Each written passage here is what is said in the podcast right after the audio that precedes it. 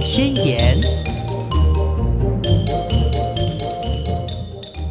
Hello，听众朋友，大家好，欢迎收听《宝贝宣言》，我是黄轩。今天呢，非常开心的，我们再度的邀请到职能治疗师林玉文老师到节目中，要来跟大家来聊一聊。呃，其实呢，有一些孩子哈，大概在六岁之前，如果家长发现，疑似有一些呃发展迟缓的这种状况呢，也要尽早的寻求医疗的帮助哦。那么我们今天呢，我们就请到呃玉文老师来跟大家来聊一聊。其实呢，家里面如果有早疗的孩子的话，我们要怎么样来好好的引导他们、陪伴他们，以及最重要的这个照顾者的心态要怎么样来做正确的建立哈。我们现在欢迎玉文老师，好，嗨，各位听众朋友，还有主持人，大家好。嗯，其实。是孩子的成长就一次，对不对？是。那如果发现小朋友疑似有这种发展迟缓的迹象呢？也有一个名词叫做早期疗愈。嗯，哦，这个早期疗愈的介入呢，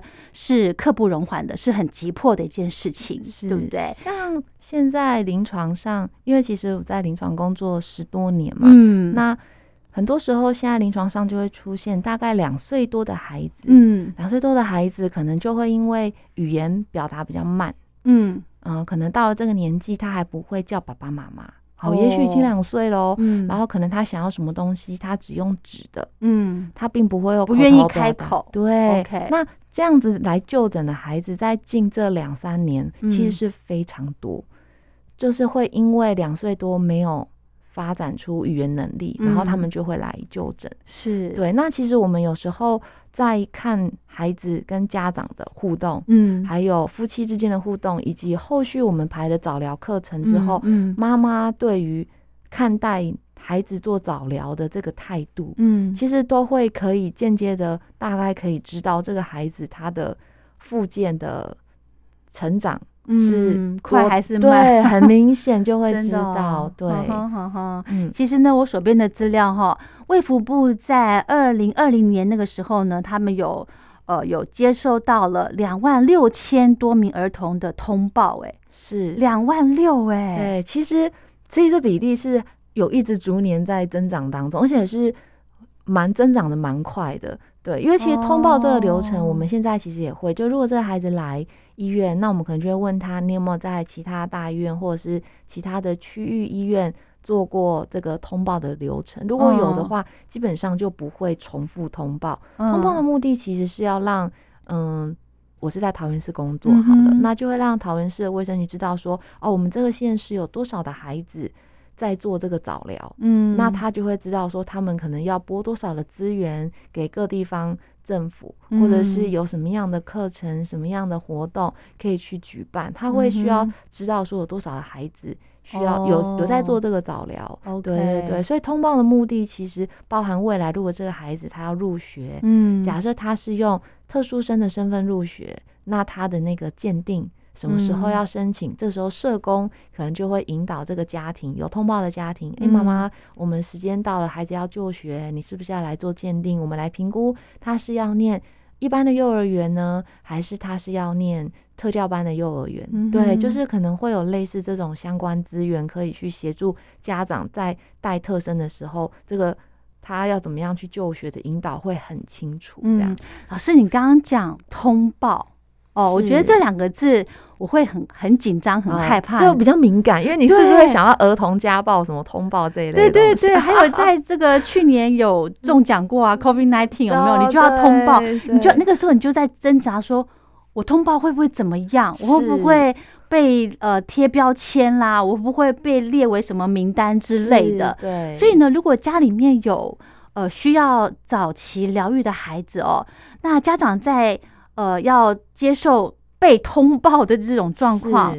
会不会排斥啊？就，哎，这个问题其实其实很好，因为我们在评估的时候，多半评完哦，然后跟他排完课程之后，可能你就会问他说，哎，有没有要通报？那就像你说的，就是大家可能会对通报会有一种你是不是要对我标记什么？对，那会不会影？响到？也许我的保险会不会影响到孩子什么成长，都会有可能。但我多半哦我都会讲说，这个通报的窗口只会有社工跟你互动。那那这个社工他只会引导你说，哎、我可以给你什么样的，比如说医疗资源、嗯就医资源，或者是就学资源。嗯但是我嗯平常并不会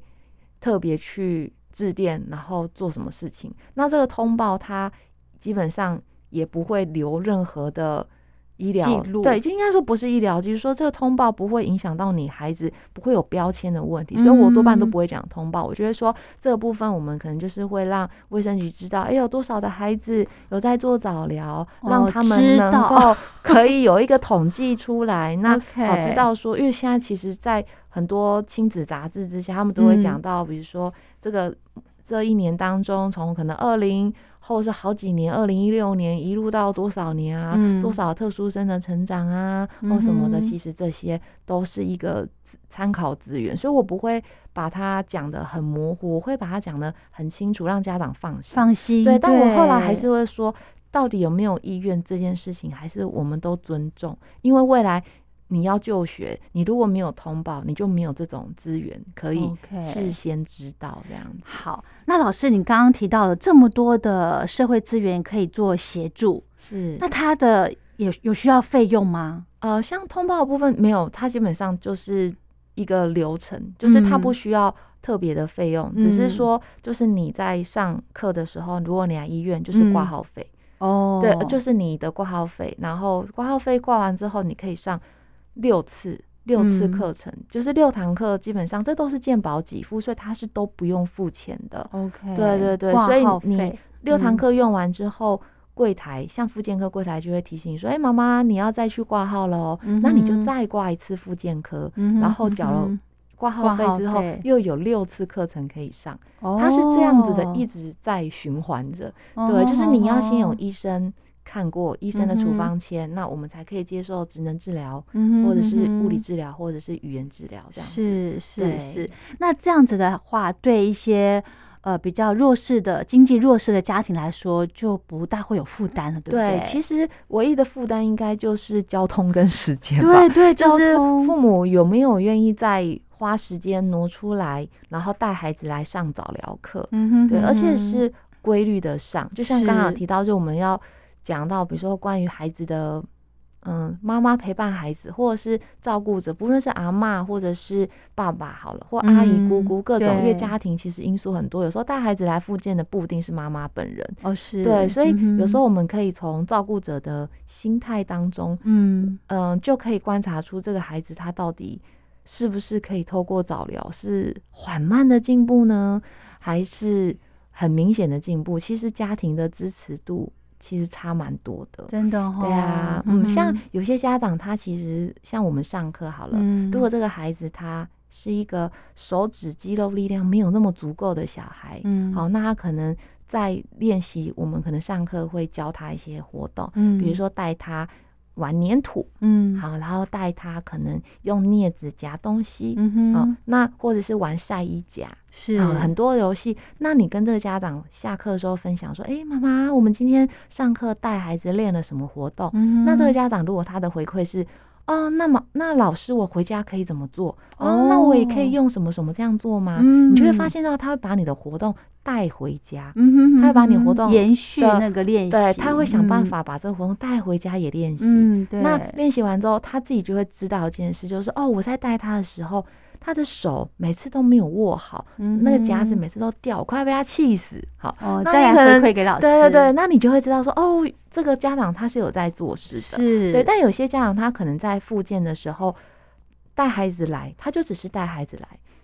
哦。然后时间到下课他来接孩子。哦，但是他也许也会听你讲刚刚上课，因为我们通常在做医疗的时候，嗯。大部分除非是特别强调亲子的，不然大部分都是嗯孩子自己进来上课。嗯对，所以家长其实下课后，我们跟他的这个讨论就会很重要。但有些家长他可能就会在这个部分，他可能就是哎、下课了，好，那跟老师再见喽。好，那他可能也不会特别去听你刚刚上课帮他孩子上什么，哦，或者是他听了，可是他就哦哦哦好，然后他可能就回去了。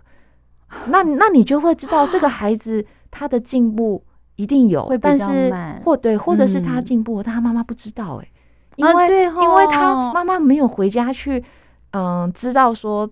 他没有去练习，对，他没有带他去做不晓得他的游差异，戏对。对，然后他可能就会觉得，哦，来这边上课好像变成一种例行的事情，但是他可能忘记，哦。因为我们你看，我们一个礼拜陪伴孩子的时间，可能这个孩子一个礼拜来上两天课，嗯。一次可能是半个小时或者是五十分钟。哦，那你要想，在这个礼拜一个礼拜当中，我们就只接触他这两次，但是最终最终父母的回去的引导才是长时间可以知道孩子有没有进步的关键啊，我觉得很明显。嗯嗯对，其实呢，我可以呃设身处地的为家里面如果有这种需要早疗的孩子的家长，我觉得可以呃想一下，他们可能已经很很伤脑筋说，啊，我糟糕，我怎么家里面有这样这么一个。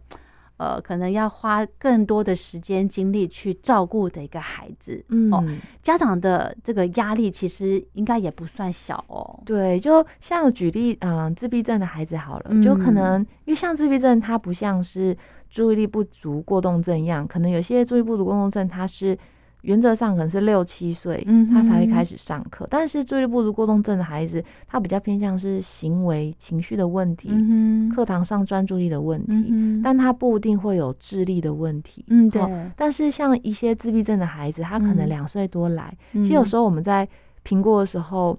越看的孩子比较多，嗯，有时候你在评估的时候，你就会看到这个孩子一进来，你的那个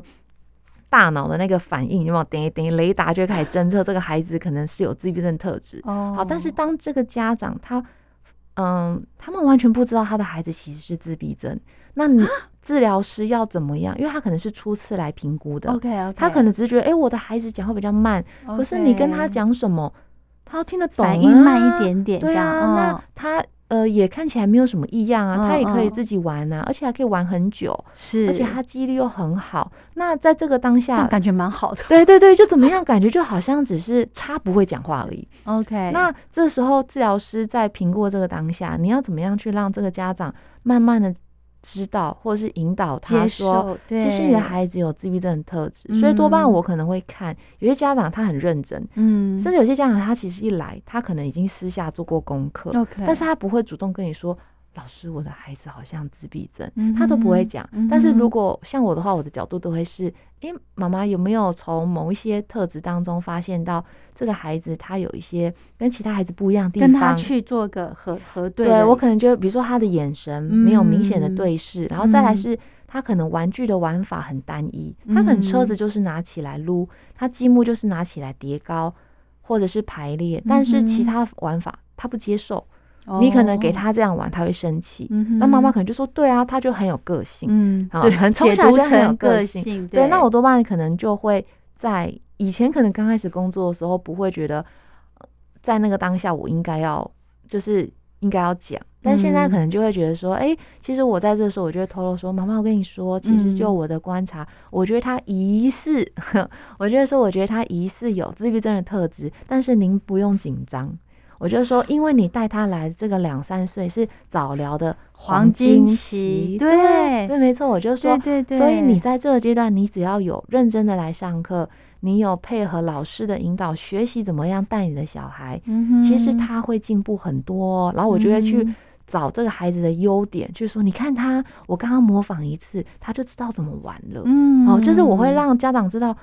你的孩子虽然可能有疑似，因为我会跟他讲，这个终究还是要由心智科医师去下诊断，治疗师只是以我们的临床经验。对对，那妈妈可能就说怎么办？他是不是不会好？哦或者是可能就会担说，心这个那我这样嗯要上课要上多久？对，对，那这种通常超常被问，就是上课要上多久？嗯，那我就会说看孩子的状态。如果你说个注意力不集中的孩子，他上课他可能只要上，也许三年，嗯三年哦，或者是两年，他可能就有进步。但是自闭症的孩子，他可能一上是要上上到国小五年级、六年级都有的。我们撇开的是那种什么雅思嗯的孩子，我们讲的是是低口语的自闭症孩子，或者是比较明显是自闭症特质的孩子。嗯，那我都会跟家长讲说，先不要去想我到底要上多少时间？对，对，我们先专注在这个孩子在上课之后，你要怎么引导他，嗯你要怎么带他学习，嗯然后你要怎么跟治疗师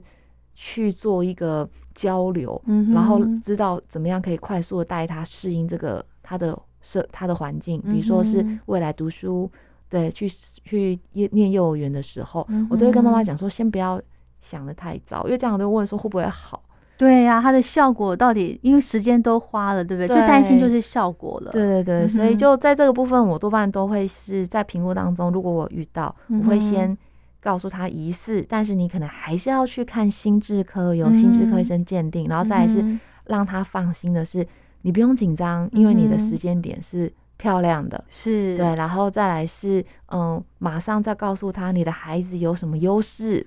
让他心里面比较安一点，是吗？对对对，不然家长有时候难免，其实这是也是一种，我觉得对人吧，就是真的自己遇到的时候，这都很需要花点时间接受。是，对，所以那种复健的心态上面，我觉得家长必须要知道是，复健它不是一个好像我们今天发烧，这样子。或者是说我们今天发烧，嗯我吃个退烧药，老老师你给我一个单一的方法，我就可以治疗好他的行为问嗯题。嗯我跟妈妈说不可能，我说我们不太可能是 嗯，对，就是任何的教养方面行为改变都不是，嗯。只能说有一个准则，嗯但是我们、我没有办法告诉你说，你上完这六堂挂号，呃六次课程之后，嗯。你孩子就会进步，你孩子就会说嗯话。是，对，但有些家长他很急，他很希望嗯说，哎、老师那个他注意力不集中，你可能这样子上个几堂，我觉得他没效啊，他也没有变好啊，对啊，所以我通常都会说，那妈妈你回家有没有做什么不一样的事情？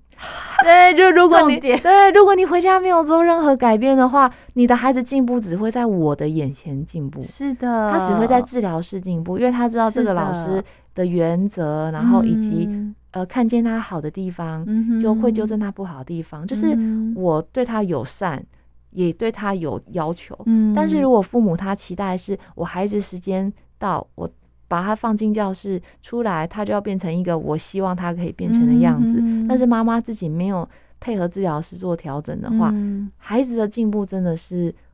只能在我们面前进步了，的耶对啊，也不能说不会进步，这是样老师应该有碰过吧？有的家长可能是不接受，或者是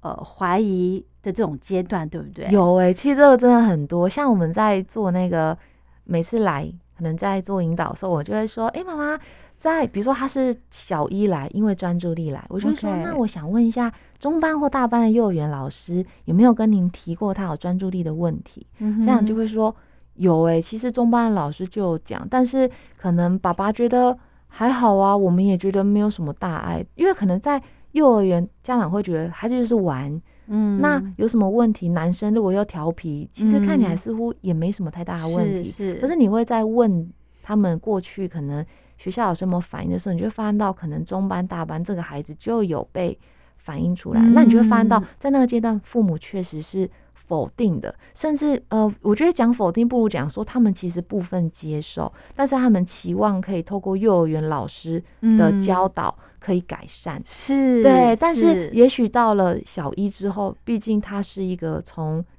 生活从幼儿园到小一，本来就是独立的程度会差很多。嗯那父母可能就会开讲，哇，连小一的老师都在讲这件事情。就那有点严重对，而且现在老师其实特教学分都上很多，他们都会说你要去医院做评估，因为很多家长都是这样来的。嗯对，所以哦确实一刚开始他会否定，可是我觉得家长的那种否定是因为他同时也伴随着期待。我觉得他对于孩子的行为否定，但他嗯期待老师你透过幼儿园的结构教学，我相信嗯我的孩子也许在你手上，还有随着他自自己的成长，他是嗯会进步的。所以他们的否定当中，其实还带有一种，那你给我一点时间吧。嗯对你给我一点时间，让我去观察我的孩子是不是真的有这么需要协助。嗯那如果时间在这个范围内他进步了，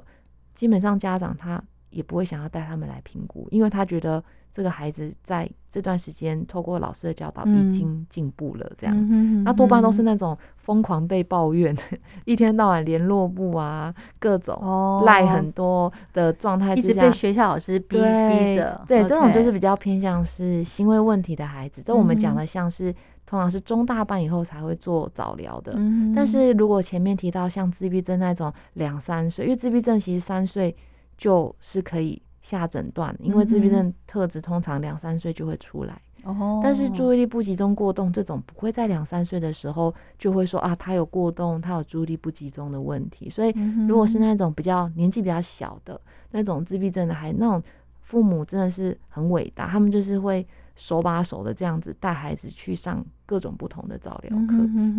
对，而且是重复的上各种不同的早疗课，可能不同家医院，但是他们同步也都有上职能课。嗯，可能这家医院已经是他第三家医院的职能课。你这样蛮好的，这个家长这样子把小孩子的，就是很重视孩子的早早期疗愈，是对。可是像像有一些担忧的父母，他可能就会说怎么办？他上了不同家医院，而且不同家。治疗师都跟他讲的不一样，就是可能建议他要做那个做那个做那个，那妈妈就瞬间觉得压力很大，嗯，然后他可能就会想说，嗯，他就是求好心切嘛。那我觉得在这个状态下，我都会跟妈妈讲说，你上那么多课，如果你上那么多课，你觉得你很累，我说这时候其实你要调整你的孩子上课的频率。你上那么多课，不如是你上了一些你觉得。你信任的，你互动起来觉得这个老师跟你孩子是有缘的，嗯，或者是他的引导方针是你觉得合适你自己的，是，那你把这些课留下来，嗯，那你要花更多时间是回家之后你也要带他，你不能只光靠治疗师。上课去引导他，但是你回到家，你一定要陪他，因为你陪他的时候，他才是进步最快的。你知道，像前前几年不就是这阵子都是因为 COVID nineteen 的关系，在两年前不是那时候比较比较严重，对比较严重的时候，你会发现到父母虽然在家哀嚎说：“天哪，孩子停课到底要停多久？什么什么的。”可是你会发现到很特别，是在这个阶段。父母其实陪伴孩子的时间变长，对，然后这些孩子再回来上课的时候，有时候会进步哎，因为 在家里面就持续在练习，你会发现到父母的陪伴真的是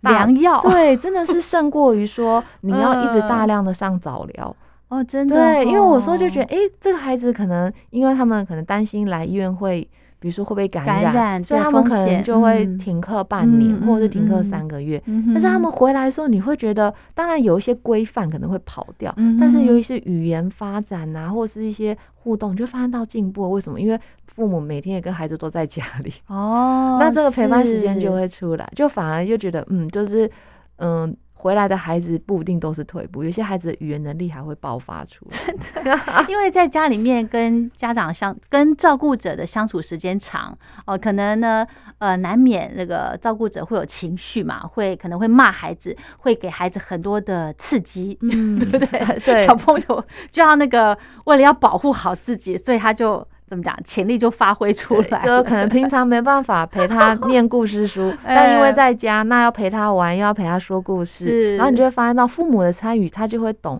孩子到底理解到哪里，孩子到底行为什么。因为你知道，像我们去幼儿园啊，经常可能跟老师或家长分享说，这孩子为什么在。幼稚园有这个问题，嗯，但父母就说没有啊，我回到家他就没有这个问题啊。第一个就环境嘛，幼儿园人多啊，家里人少，对。再是父母压根也没有陪这个孩子去做这件事情，是，所以他也没有办法体会到底老师在讲什么。嗯，就有点举例讲，比如说这，嗯，老师说他在学校玩乐高积木的时候，他如果只要叠了。叠积木叠一叠，如果积木倒了，对，或者是同学弄到他，或是他就是要人家照着他想他要的那个形式去叠，如果同学没有照他，他就会生气。然后妈妈就会说：“不会啊，他在家里面怎么玩积木，他都不会生气啊。” 那这时候你又可以感受到这落差出来了。为什么他在家里玩积木的时候是怎么玩？自己玩。对啊，自己一个人。那他想要自己掌控，那当然没有问题。那这时候我就会跟妈妈讲说：不对，不对，不对，你就要坐在他旁边，当成他幼稚园的同学。没错，讲很好。然后你就会知道你的孩子的点有多少。是的，你像那样不行，那样那样这样不行。但是你没有参与，你就没有办法去体会。学校老师在跟你讲，你孩子的问题是什么？真的，对，其实就跟早疗父母的心态一样，就是你千万不要觉得他上早疗这个进步是治疗师的，嗯哼，治疗师的责任。对对对，就是很多时候我就跟妈讲，我也才陪他那短短的，嗯，了不起一个小时的时间，但是你陪他的时间更长，是，对啊，那你带他外出，嗯，呃，规范的建立怎么引导，那也都是必须要建立在你跟他之间啊，对啊，但。建立在我跟这个孩子之间。只有在治疗室里面而已，对啊。其实现在双薪家庭很多嘛，或者甚至是长辈带孩子这样子。你说真的要呃花很多时间去陪伴引导孩子，我相信是是有是有难度的啦。因为呃双薪家庭好了，两个人下班回来也都累了，你说还要再陪着孩子去玩。怎么讲？真的是心有余而力不足。对，所以这时候就要那种分工合作。像早疗上一上，我可能每次看到是妈妈来好了，我就会说：“爸爸嘞。”我觉得说：“爸爸在哪里呀？”他说：“哦，爸爸上班。”我说：“那我跟你说，爸爸休假的时候换爸爸带他来。”哦，你帮妈妈想到。对，我就会说，顺便让爸爸聊一聊，跟老师聊一聊，他就会知道哦，原来孩子上课状况是怎么样。是，对对。然后再来就是，确实，我觉得，嗯。第一个是分工啦，对，然后再就是上早疗这个部分，我真的觉得是重质不重量，因为有些父母他可能会自己会去看一些书籍，或者是跟心呃跟治疗师做一些学习好了，那他可能在这个阶段他就会知道说我要用什么 mega，嗯哼，就像可能我会跟家长分享说，如果这个孩子他不会讲话，他要表达他想要那个东西的时候。他可能手是去指那个饼干好了，嗯，那妈妈就会说，哦，你要饼干好给你，但我就说妈妈，你要换一个方式，嗯，你可以跟他讲说要饼干是吗？或者然后你可以跟他说你要手伸出来，因为他没有表达能力，嗯，但没有表达能力不代表没有沟通能力啊，是，你可以透过手势啊，嗯哼，你可以透过肢体语言，所以我可能就会说你要带着他的手去拍他的胸膛，然后讲我，然后把手伸出来要。好，然后你再把饼干放在他手上，你要带他的手去拍自己的胸膛，然后再把手伸出来。那这样子他就会知道，哦，原来我要这个东西，我是可以要这样子的方式。对，那有些家长他就会说，好，那我知道了。那他可能回到家，他就会开始改变他跟这个孩子之间互动的方式。对，那久了之后，这个孩子他可能想要什么东西的时候，他就会一直拍胸，就是告诉你说我要。但有些家长可能他知道之后，他回到家还是你要饼干哦，哦，好啊，给你啊。那你就会发现到这个落差日积月累，一点一滴，其实这个孩子的可能差不多，孩子同一个时期进来，嗯，能力差不多的孩子，父母的嗯学习状态或者是配合度，这个落差会明显在孩子身上可以反映的出来。真的，然后过一阵你就发现，诶，这个孩子刚开始来的时候状态蛮糟的，但是他可能过半年，哇，他进步好多哦。嗯对，但有些孩子可能出席率不好。啊，讲到出席就是也是一个，就是有些家长可能一个月只来一堂啊，然后你就会觉得这个孩子的进步一定是很慢的，因为他没有规律，他没有规律来上课，你就觉得很可惜，因为他可能正在一个很棒的黄金早疗期，对，所以我通常就跟妈妈讲说，如果你一个礼拜只能来一堂，我们可能就真的没有办法一直排给你，因为。健保资源有限，是大家都要上课，那你这样子在这个位置，这样我们实在不知道到底要不要留给你。我都会跟妈妈讲，如果你有什么困难，你可以告诉我是作息的困难呢，还是经济的困难，还是家庭因素？嗯，对我会稍微去了解，还是妈妈你本身其实不想带他来，你可能觉得你的孩子。还是没有问题，接受对，那我们是不是我就会跟家长沟通？所以我一直在强调是那个心态上面，嗯哼，对，就是，但我多半不会用，不是用责备的方式，是我想要了解是，嗯，身为父母，他愿意带孩子来，已经是一件很棒的事情，是，但是他要怎么样，嗯，持续，以及他要怎么样，因为有时候我们可能要反思的是，是不是你上课的模式。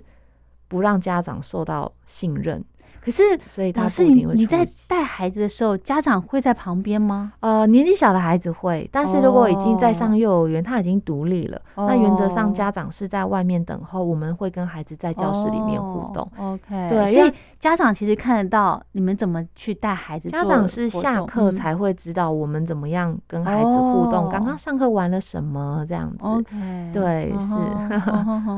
是 是好。那另外呢，我想请教老师哦，你在这个。很这么多的个案当中，你有没有碰过很棘手的？呃，多半很棘手的，要么就是那种行为情绪的问题。我所谓的很棘手是大孩子，大孩子他们有，他们有嗯，或者是他有他自己的想法，或者是有些孩子他可能，就像我举个例子好了，有个孩子他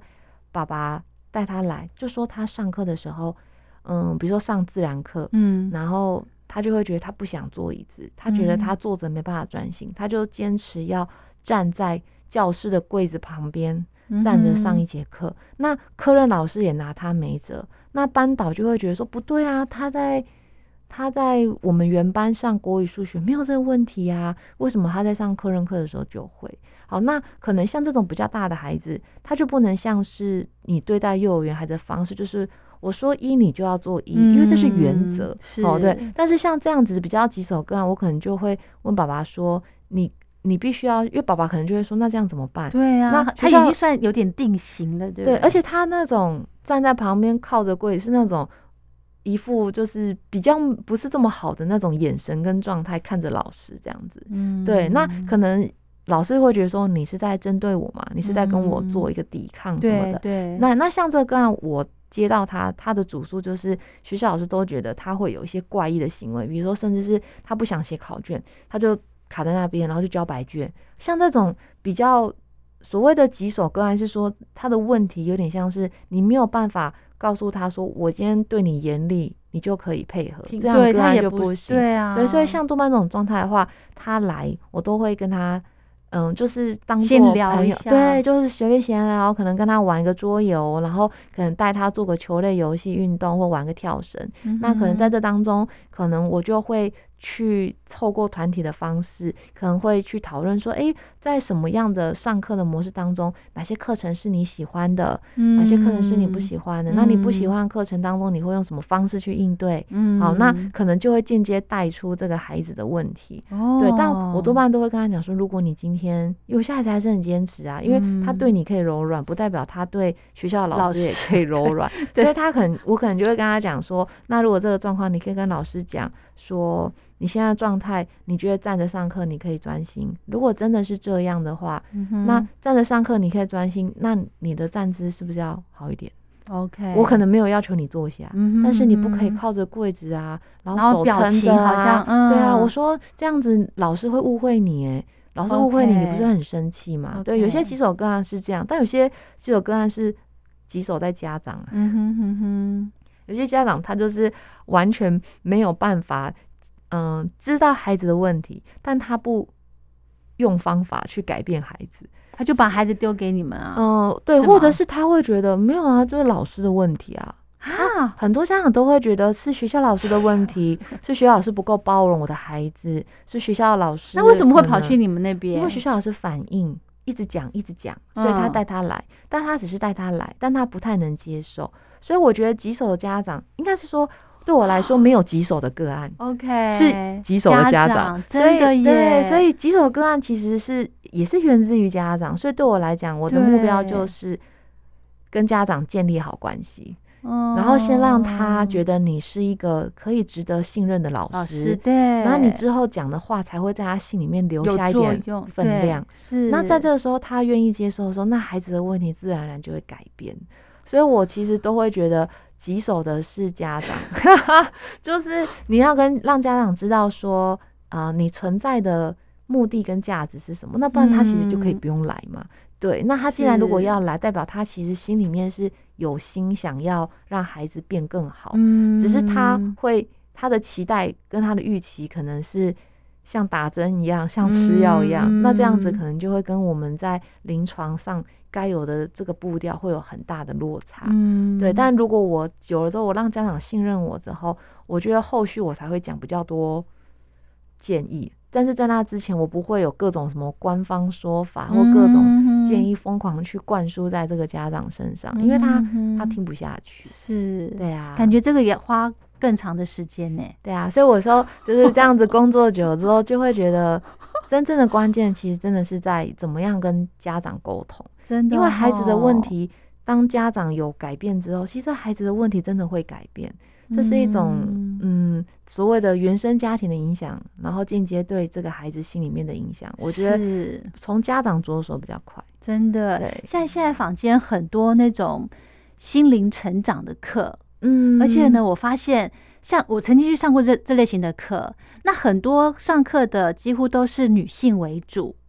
男生好像比较少。比较不不接受这种心灵成长的课程，所以说说，呃，要把那个跟家长沟通啊，甚至尤其是这个，我觉得是比较难的地方，哎，对，就是不会面对，不愿意面对自己的呃这个不足，或者是我我不对的地方。对，就社会家庭外面，大部分都还是觉得妈妈是照顾孩子的主要为主，除非说他今天是单亲，那可能爸爸带。其实有时候很也是很特别，有时候看到。爸爸带着孩子，把孩子背在。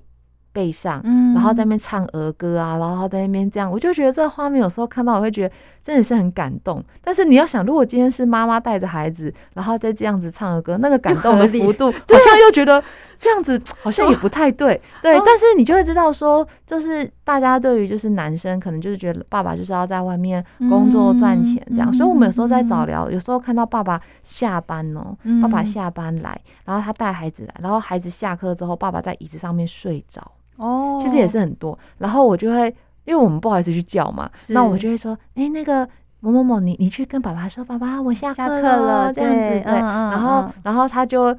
就就是叫爸爸下课之后，我就会再跟他讲上课刚刚状况之后，我就会跟爸爸讲说，就是我会稍微鼓励他一下，我就会说，爸爸，我说那就辛苦啦，就是这个时候你还这样持续带他来，我觉得他在你持续的带来上课，然后以及有。配合之下，我觉得他进步很多哎，就是你要让家长知道说，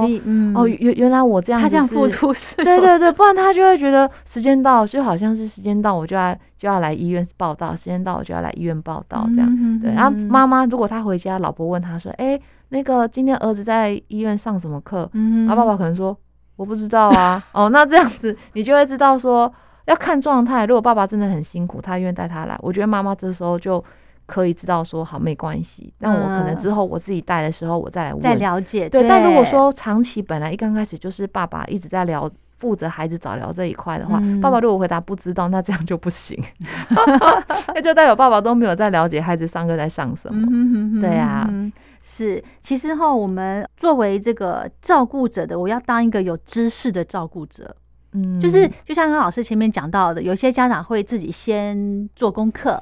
哦，先去大概了解自己孩子，呃，是怎么样的这个症状的可能，疑似疑似什么样的这个症状，才可以后续怎么样来带孩子、引导孩子，对不对？对，就可能他就会想说，我的孩子不会讲话怎么办？或者我的孩子不会讲话，然后打两岁。那现在有时候你去你去 Google，有时候甚至是。好奇，比如说自己身体是不是有什么状况，然后不看还好，一看会吓死。因为有时候某一些文章就会让你觉得说：“天哪，我的孩子是不是很严重？”但是其实我都会跟家长讲说：“你有想要上网去寻求了解这部分，真的很棒。但是，嗯，实际上面那个文章在写的时候，也许它是针对。”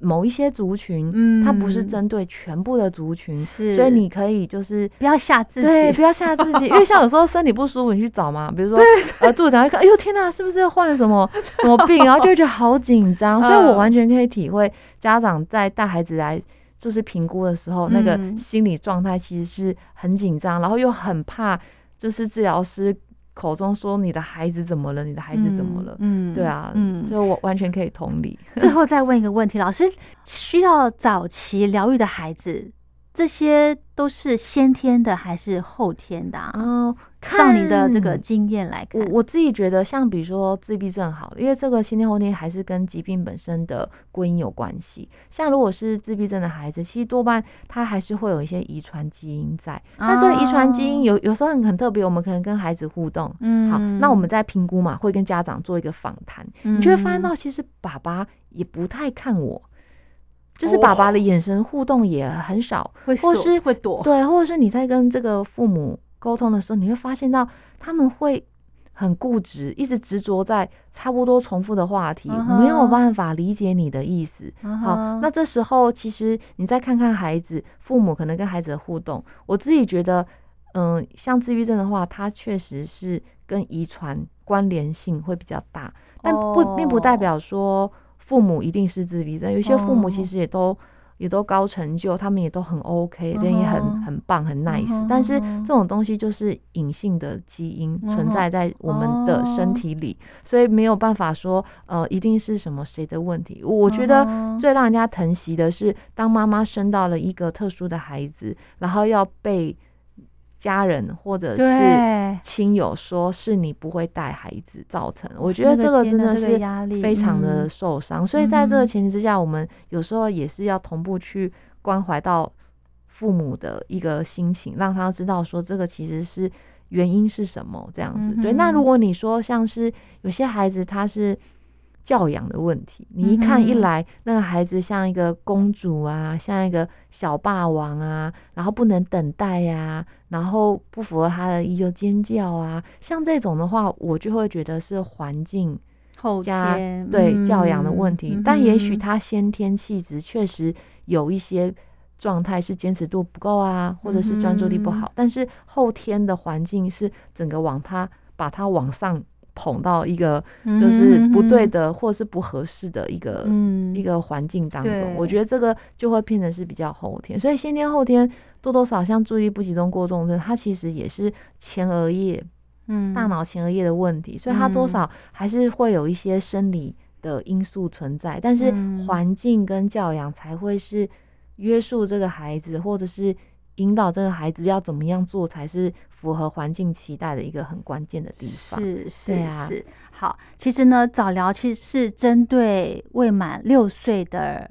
幼儿嘛，嗯对不对？那其实三岁才是真正真正的黄金治疗期。嗯，对，就是两到三岁多半如果是因为语言来，当然你嗯讲说一出生七坐八爬一岁走那种，他还没有办法跟上，那那个可能就不用到两岁了啦。基本上你哦翻身不会，或者是你七嗯个月要做，你八个月要爬，他一岁嗯了都还不会做，那他们其实可能在八九个月的时候就已经开始接受早疗了。是是是，其实哈，如果真的家里面有孩子，而是需要做这种早期疗愈的家长呢，真的是呃不用太担心啦，因为这个疗愈的路就是这样子，会比较辛苦。对，哦就我就跟妈妈讲说，一定要先把自己照顾好。对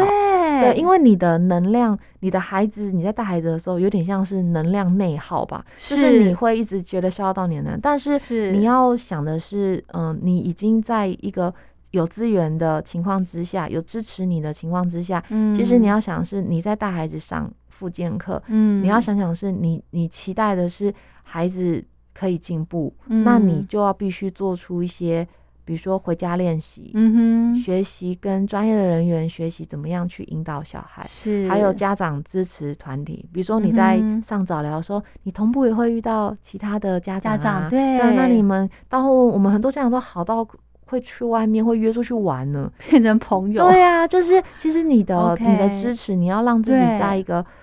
我我都会跟家长讲，不用马上接受，因为其实如果是自己遇到，也真的没有办法说哦，我觉得立马我就可以接受。嗯但是你至少要知嗯道是，你至少现阶段你很感恩的是，你有开已经开始了，我已经启动了这个早疗。再是我有一样的资源，我可以透过咨询去询问，嗯然后我可以教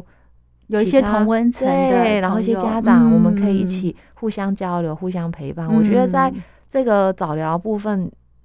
不是只有单纯带孩子上课家长的状态是很重要的。是的，是的，是是的。而且呢，如果疗愈的后期，诶，看到孩子慢慢的进步，慢慢的成长，那种喜悦，我觉得才是最值得的地方。而且有时候上一上，就会说，其实他可以毕业了，因为他已经跟上，比如说一个。发展迟缓的孩子，他可能已经很早开始上，可能上到一年级，真的觉得已经差不多了，因为家长还舍不得呢。就是 他们可能就会觉得说，可是我怕会不会断掉之后，他们又对又又回来，或是会不会退步？然后我就跟妈妈讲说，你真的不用担心，这个东西已经是稳稳的，那是他的了，那个东西已经是他的，你不用担心。我们可能要引导他是你的问题解决能力，未来你的生活。要怎么样去处理？对，所以有些时候你就很可爱。家长刚开始来很排斥，然后你真的要他不要来上课，然后他又很怕会退步，又觉得不安。对对对对对，所以我都会在这个过程当中来来回回。其实关键真的还是在跟家长的沟通跟互动上面。